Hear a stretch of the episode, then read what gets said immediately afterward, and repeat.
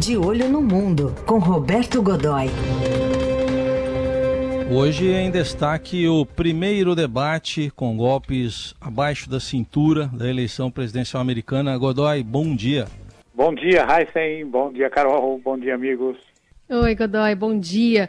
A gente separou trechinhos curtos aqui para ilustrar a nossa conversa, para quem não, para quem perdeu, né, esse, esse show, foi chamado de circo ali, esse debate entre Donald Trump e Joe Biden.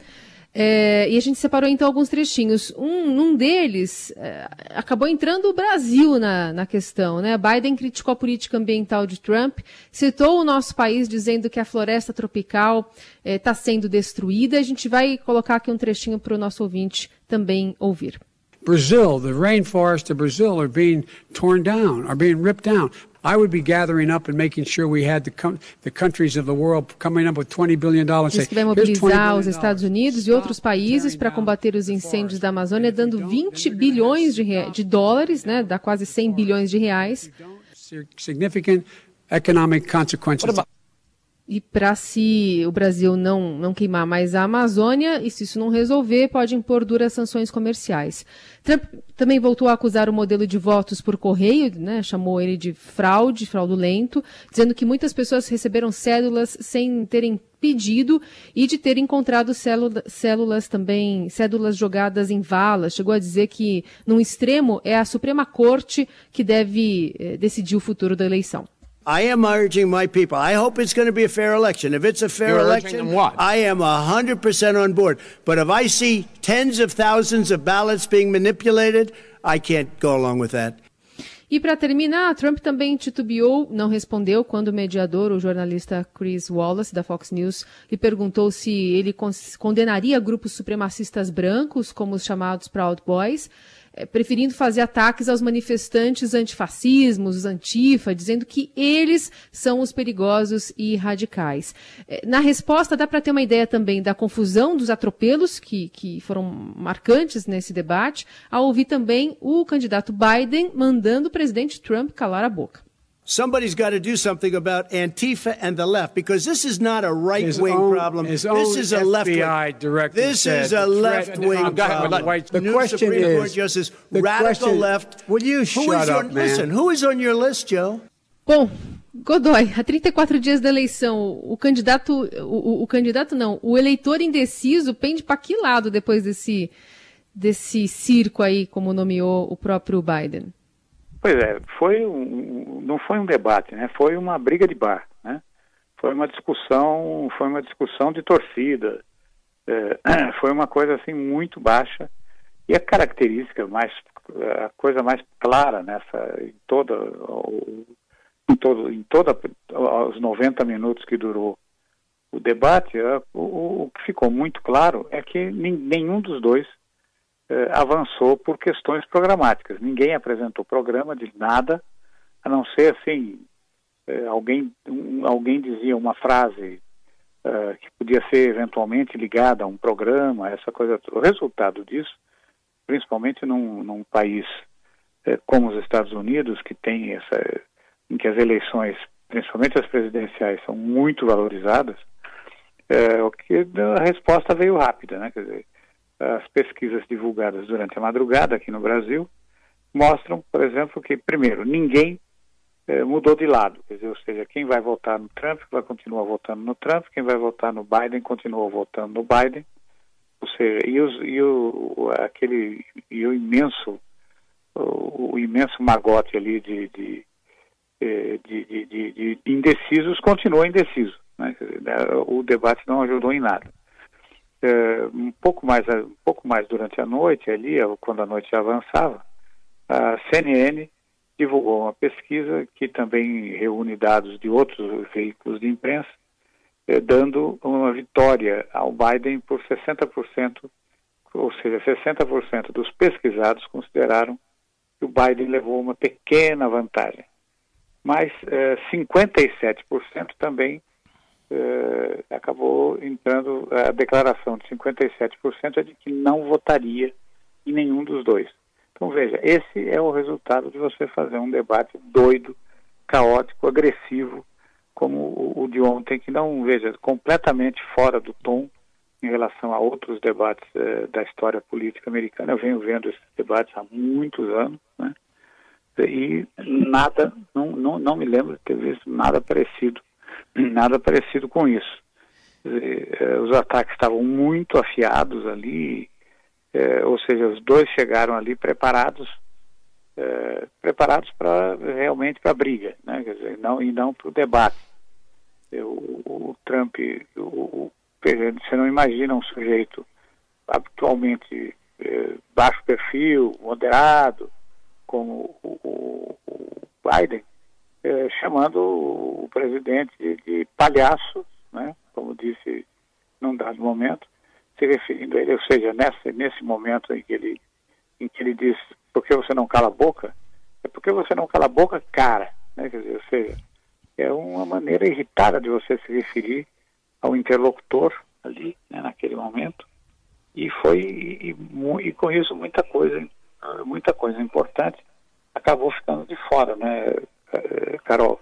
Ficou ali, a coisa não, ficou, não, não foi fácil não.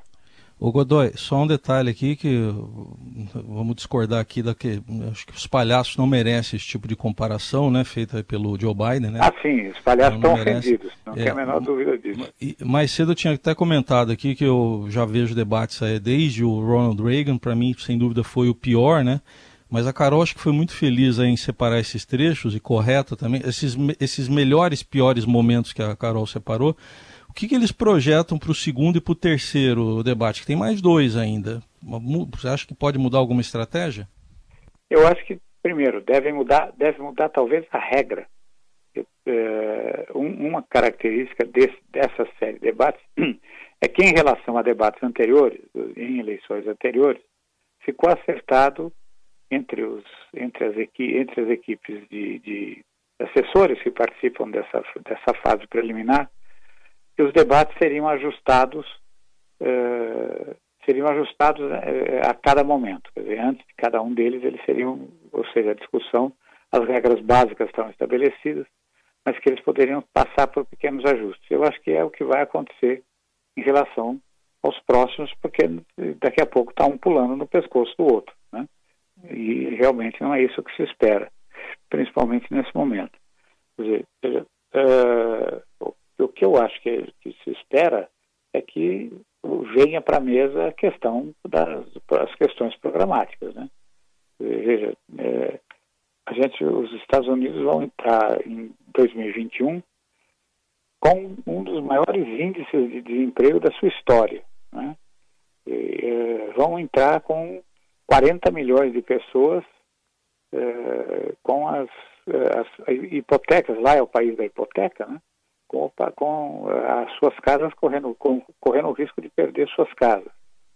E não, não ouvi nem do Biden, nem do Trump, nenhum tipo de menção, a não ser uma coisa assim genérica, muito genérica, hum, ou seja, mas parece eleição de vereador aqui no Brasil, que o vereador vai para vai para frente da TV para gravar aquele, né, para gravar sua mensagenzinha, ou se ou sobe no palanque para dizer que ele é a favor dos idosos e pelo conserto das calçadas. Ah, bom. Tal seria se ele dissesse que é contra. Tal seria se ele dissesse que é contra os velhos que vai esburacar as cidades, né? Então, mas o Trump nem conseguiu condenar os supremacistas brancos racistas. Isso ele não fez, né? Ele não falou o, o, o que para muitos seria óbvio, ele não conseguiu, né? É verdade, ele não conseguiu condenar os supremacistas brancos. É, Mas nem o Biden apoiar o, o, Black Lives Matter, né, Godoy? Também não. É verdade. É, não, foi um, foi um caos. Aquilo ontem foi um.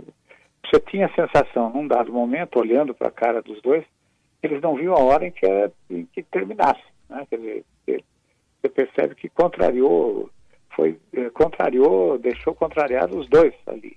Tanto Biden como o Trump ficaram, não, não, não saíram satisfeitos é, daquilo. Quer dizer, não, não dá nem para dizer que o Trump foi ali apostando na bagunça, porque ele não fez isso, não. Ele é, tentou, quer dizer, claro que ele tentou ao modo dele, ele, tem, ele é um, um showman, né? tem essa coisa, diferentemente do Biden, que apesar dos 47 anos de, de carreira, não é, não é um bom orador e tem uma certa dificuldade ali. Veja, no momento que começou o berreiro do, do do Trump, ele, no momento, que o, no momento que o Trump começou a berrar, ele, ele se sentiu intimidado. Você vê que ele ficou ali constrangido pelo tom agressivo, por essa coisa toda, e provavelmente tinha até um pouco mais de, de moderação ali para expor e não conseguiu.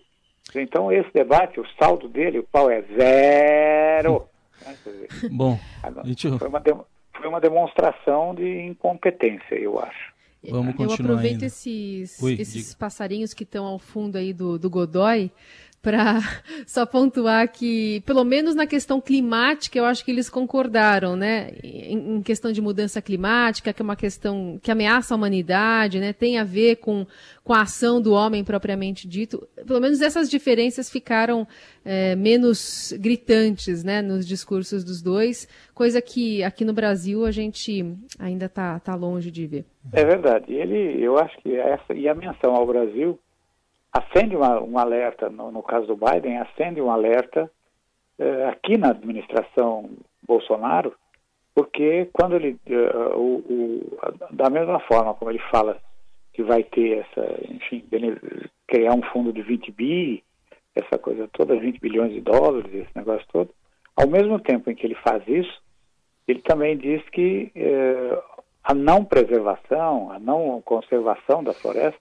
pode criar eh, graves constrangimentos na área econômica. Ou seja, eh, se havia alguma esperança de que pudesse continuar sendo feita o mesmo tipo de política que fazemos hoje em relação ao bilateralismo com os Estados Unidos, acabou, né? Dizer, o, é. o, Itamaraty que trate de se preparar, porque se o, se o Biden vencer, e a, hoje, ainda hoje, ele é o vencedor né, nessa história, ainda hoje ele vai mudar completamente o, o, roteiro. Deixa eu só dar um toquezinho rápido aqui é, em relação ao, a essa questão da, das cédulas. Né?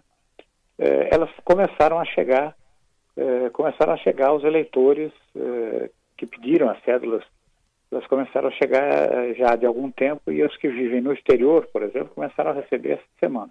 Ontem eu falei aqui com um, um, empresário que tem que é eleitor nos Estados Unidos e ele estava me dizendo que recebeu a cédula e que a cédula que normalmente já aborda muitos assuntos, muitos temas, esse ano está particularmente complexa. São quatro são quatro folhas longas assim, como se fossem grandes tiras. Tem mais de 50 consultas. É, ele é eleitor em Nova York, por exemplo, e há discussões ali, há questões que vão desde regras de trânsito, mudanças nas regras de trânsito, até a eleição para presidente.